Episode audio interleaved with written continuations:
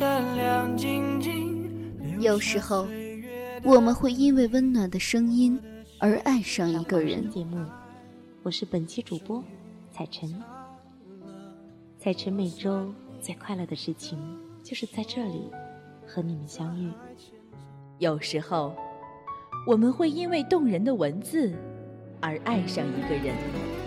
很久都没有跟大家在这里见面了，我是默默，还记得我吗？聆听青春的声音，分享岁月的故事。智墨花城，智墨花城网络电台，时光沉淀，因你而在。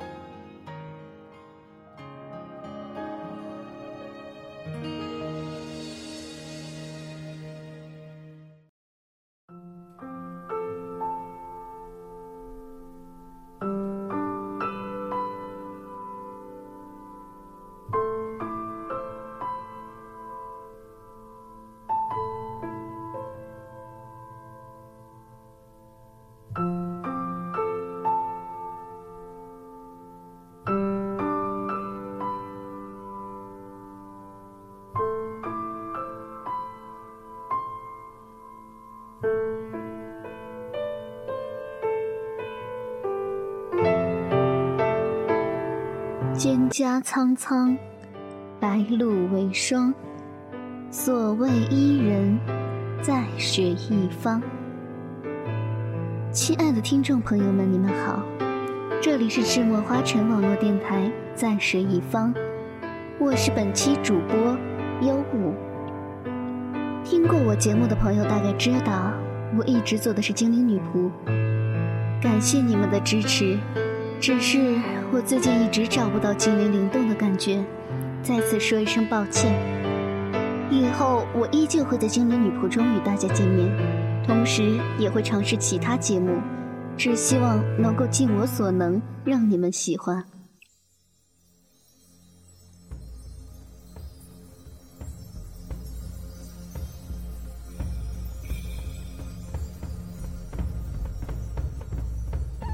悠长的历史，有许许多多的过往，或真或假，年代太过久远，已经很难追溯。而我们能做的，只是对他们的想象。而我一直偏执的喜欢着古代这些女子，所谓的红颜祸水，所谓的一代妖姬。无论她们做过什么，我都是极爱她们的。我只愿相信我所认识的他们，我感受到的他们。今天，我想讲述的便是一代妖姬——莫喜。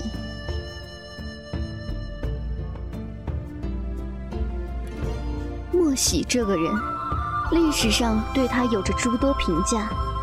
有的说她是第一个女间谍，有的说她是第一个红颜祸水。真真假假，无从言说。而于我而言，仙若尘的倾国红颜之莫喜，是我最爱的，也是我最愿意相信的。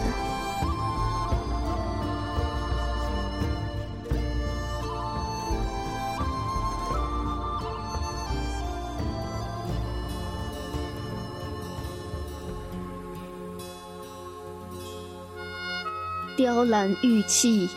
红墙绿瓦，黄昏掌灯时分，屋外是银雨纷飞。一树白海棠花开正浓，白色的花朵一簇一簇的压在枝头，压得很低，没有芬芳。远处是淡青色的天空，凝重但不灰暗。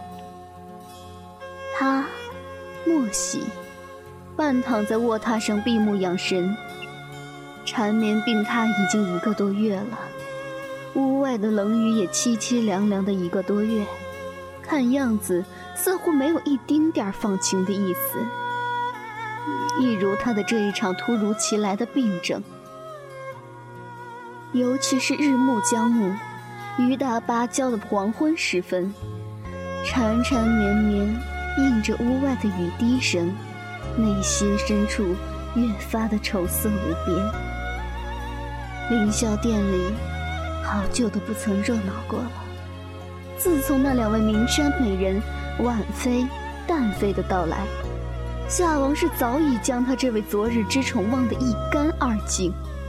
他生病之后，往来的人更是稀少，除了他，袍人伊尹仍然不时送来药水汤鲜，周秦伺候。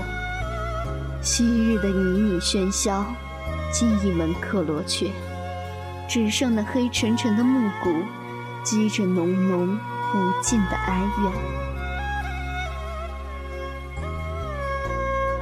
天漆黑下来，阴雨停歇，耳畔隐隐约约是喧闹的声响。晚宴想必已经开始，是一道芙蓉的薄墙。隔出了两个世界。墙那边，只见光华闪烁的瑰丽灯火，乐声、钟声、鼓声混杂，歌舞升平，热闹非凡。墙这边却是药味氤氲，荒凉颓废。他站起身，强制着身体走到殿外，夜色如墨般浓黑，举目四望。诺的宫廷灯火阑珊，只有一处丝竹悦耳，歌舞不休。想来，那便是婉淡二妃的水月宫了。嫉妒，有时候会像毒蛇，无可救药，却又咬得你撕心裂肺。曾几何时，他也曾这般千娇百媚，颠倒众生。都说他集万千宠爱于一身。酒池、玉楼，醉生梦死，夜夜笙歌。那孩子一般的夏王，那高高在上的眼里，也曾经只倒映过他一个人的战绩风流、天姿绝色。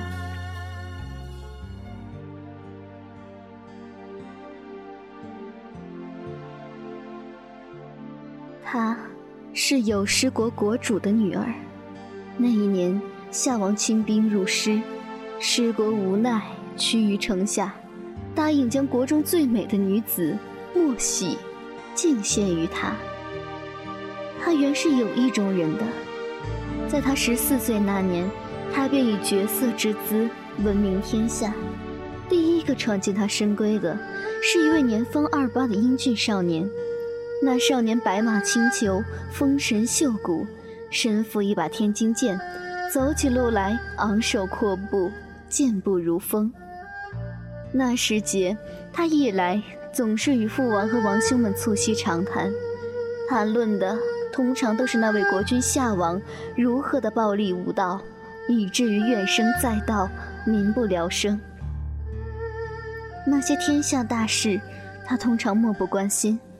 虽然他也常常不爱女装爱男装，总学王兄们做男儿装扮。但他最倾心的事，莫过于骑马狩猎。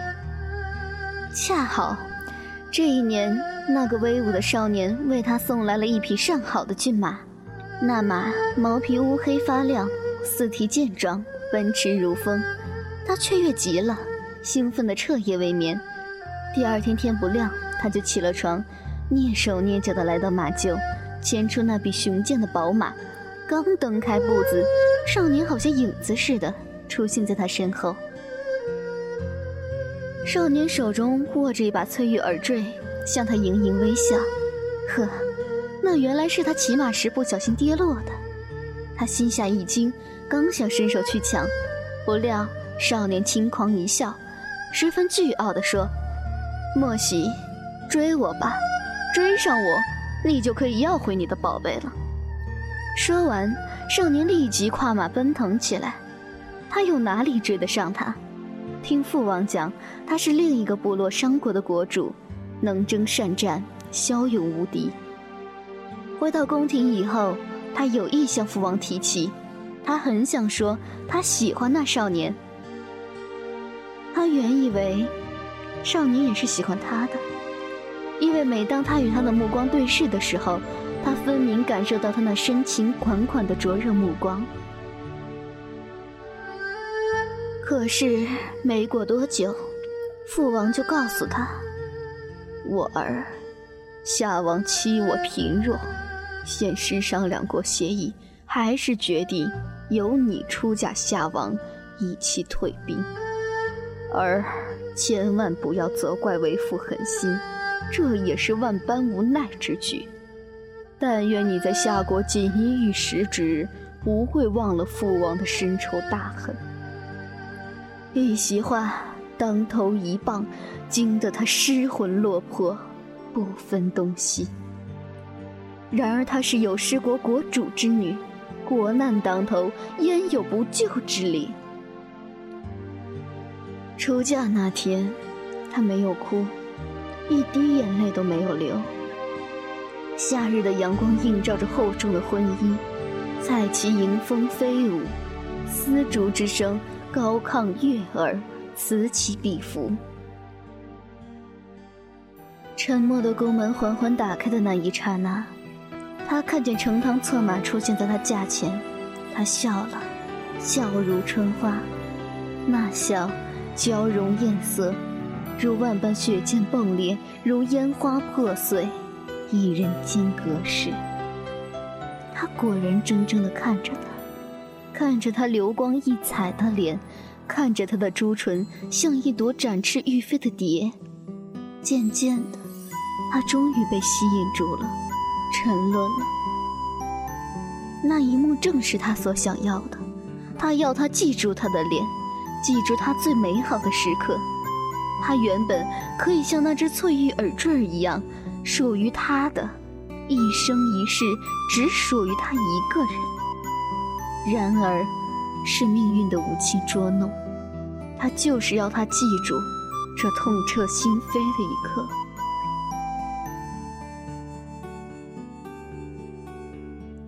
可是，他也低估了一个人，他们都低估了另一个人，那就是强大的夏国国君。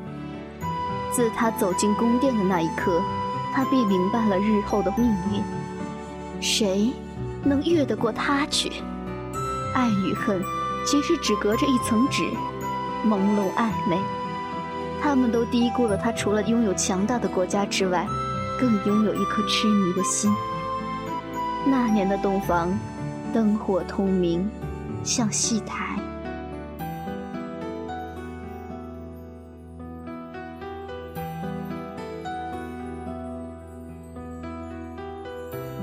戏台上，描眉勾唇，涂脂抹粉，浓墨的油彩遮盖住了面容的纯真。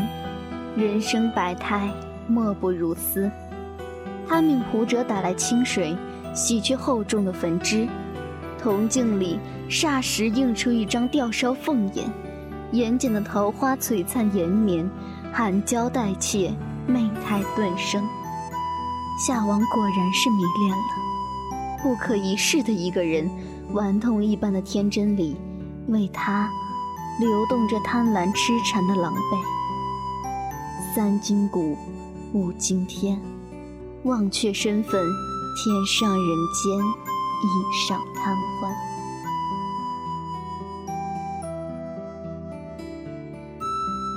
男人如稚子，一旦恋了，往往是忘却危境悬崖，险象环生。也难怪，色诱的故事由古至今，由始至终，用的是波澜壮阔，喋喋不休。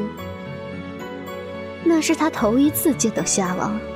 他比传说中更野蛮强大，然而再强大，他也不过是中了情毒的野蛮男人。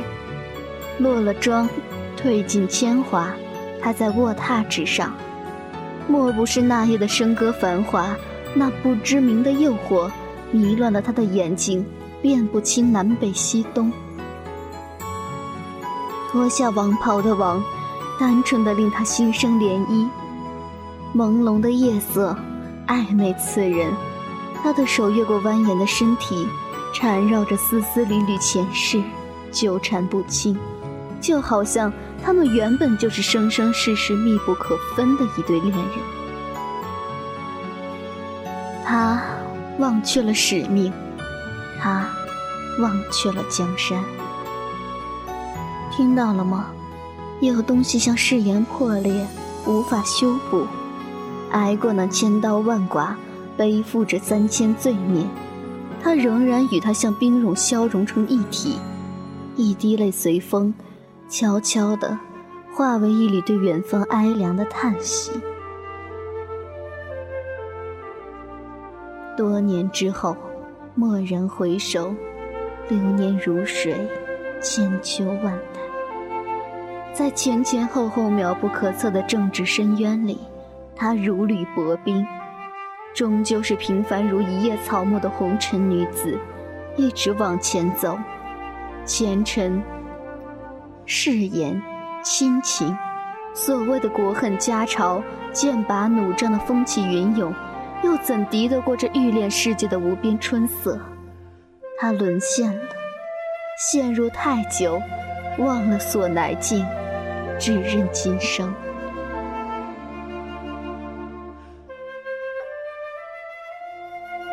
诚然，穿过岁月的层层叠叠，透过时间的空白缝隙，偶尔，他也会梦见梦中想起那原野并肩驰骋的少年。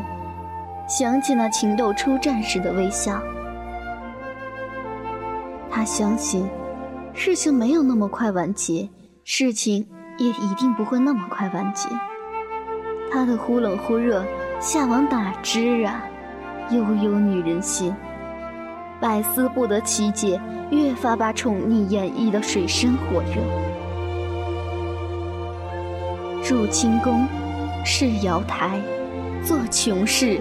立玉门，所有孩子气般的荒唐无稽之事，他都为他甘之如饴。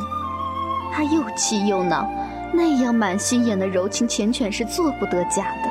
他知道，可是他也知道，他什么都可以做得来，除了当王。当王，他真的不称职，不得民心。原以为沉沦下去不回头，很快就是一辈子，一生一世。不久，伊尹入宫，伊尹复函暗中私会之时，地上翠色玉坠一只，初见他心跳如鼓。那晶莹剔透的坠子光滑如昨，是刀锋，万割于心。须知其来者不善，千躲万躲。该来的，终究要来。由伊尹口中得知，别后经年，他为了接近于他，甚至今天都城那么刚果气盛之人，如今想必更是凌厉锋锐。这么些年，他是果然披荆斩棘、励精图治的。可是，他已经变了，心从分离的那一年碎裂成粉。然后被另一个男人又不悔的痴缠粘合成了一对生死同心结。他们都已经回不去了，回不到从前。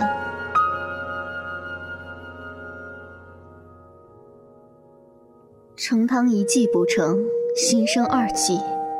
不久，遥远的名山之国送来美女婉淡二人，据说生如黄莺啼鸣，委婉可人。生的是杏脸桃腮，蛾眉凤眼，行动起来更是体若春柳，莲花浮动。夏王果然经不起春色入眼，心惊荡漾，宠幸起来便久久不思故渊。十年的欢乐窝，却朝为鸠占。所谓情深意笃，又怎敌青春娇颜？他莫喜当然是知道的。可是，他们是注定的宿世怨离。心付出去，似覆水，又怎能收得回来？风花雪月，一场欢情，一场薄。其实一切都是程堂所为，他是知道的。恨夏王用心不专之余，他又怎能不恨那个用心歹毒的曾经少年？沉默。然后报复，换来一眼，他知道他最想要什么。我早想到会有今天，我悔的是从前。其实，从我出生的那天起，就注定我不能在深宫安度一生。伊尹，这位据说日后将是名满天下的权术智者，他眼光闪烁，有些怜悯，似懂非懂，欲言又止。他又笑了，他想要夏，我给他，我给他江山，我只要我的王。我愿意交出夏的布防，以江山换取他留我夏王一条性命。伊尹惊愕了。伊尹说：“不，莫喜，你果真以为商王眼中只有夏吗？你难道不知道，除了夏，他更想找回什么？”莫喜苦涩的一笑：“你不用说了，我清楚成汤。”他若痴心，当初又为何不肯背水而战？伊尹再没有替他狡辩，他也不再说话了。那段他年轻时的爱，早已化成积雨中的一缕青烟，而眼前那个仍然醉生梦死的男人，仍然令他心痛，痛彻心扉的疼。也许。这才是他一生在追寻的幸福，他唯一自由自主的选择。历史上，这是他唯一一次随他出征。公元前一六零零年，商汤攻打明条，夏桀迎战惨败，所有士卒纷纷倒戈，包括民国的两位美女，都说莫喜也将回到他的身边，然而。战火荼蘼之后，其实只有他仍然陪着他。他孤独伶仃一人，昏黄坟下，圈鬓凋零，终于穷途末路。他陪着他渡江逃到南朝，隐居山野，任世间流言夹着碎血如粉的昨日桃花，议论纷纷。而他终于可以独拥有他了，这一生。独拥有一份完整的爱情，终身相伴，至死不渝。莫喜，只为你欢喜。其实从某种角度看，他们两个的爱情不过是忧郁女病人和国王的爱情。在这个女性颠覆者序列的开端，我们看见了喜的惊艳身影。刘向兄弟编撰的《列女传》声称，高大魁梧的夏朝末代君主桀喜欢把他的娇小身躯放在自己的膝盖上，下把玩一件精美柔软的乐器，而他的性情却是如此忧伤，以至于我们不得不确认他其实是个严重的忧郁症病人。而博取他的每一个笑容，都是桀的最大乐事。他甚至为他的爱妃起名叫喜，希望这个玉符能够推动他的欢笑，而笑，就是喜的最高罪恶。杰是喝酒的高手，他所创意的时髦游戏是建造酒池，规模大到可以划船，然后强逼三千名饮酒高手在击鼓声中下池畅饮，结果他们中的一些人因酒醉而淹死。面对这种荒谬的场景。喜冉然一笑，由此引发了国王的情欲。而喜的另外一项笑罪是酷爱倾听撕裂帛绢帛的声音。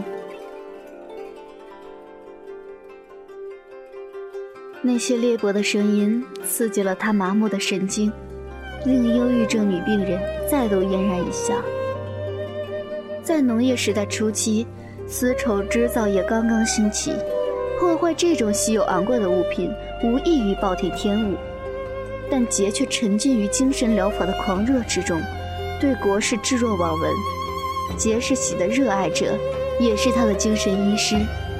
他用亡国的命运作为代价，为治疗美丽的病人殚精竭虑。他耗费民脂打造豪华的瑶台，又征用美女和演员排练大量戏剧，演奏华丽的乐章。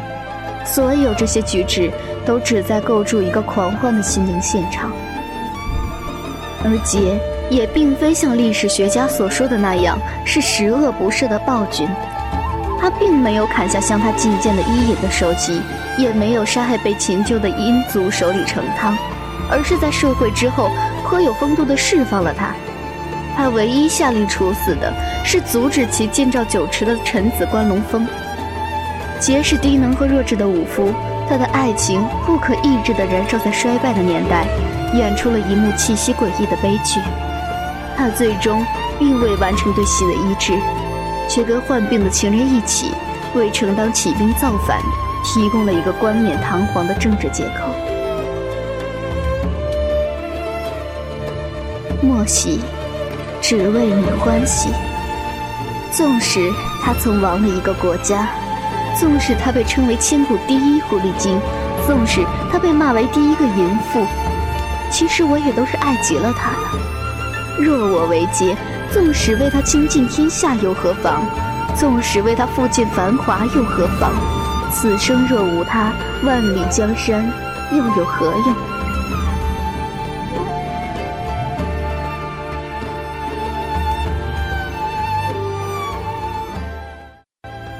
蒹葭苍苍，白露为霜。所谓伊人，志莫一方。本期在水一方到此便是全部了。下一期我将为您讲述另一位妖姬妲己。若您和我一样喜欢这些如诗如画的女子，若您喜欢我讲述的故事，可以加入我们的交流群：幺八五二三五五九五。与我们共同讨论古人的是是非非。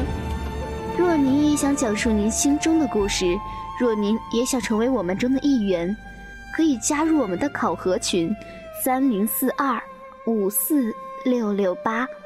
智墨花尘与您不见不散。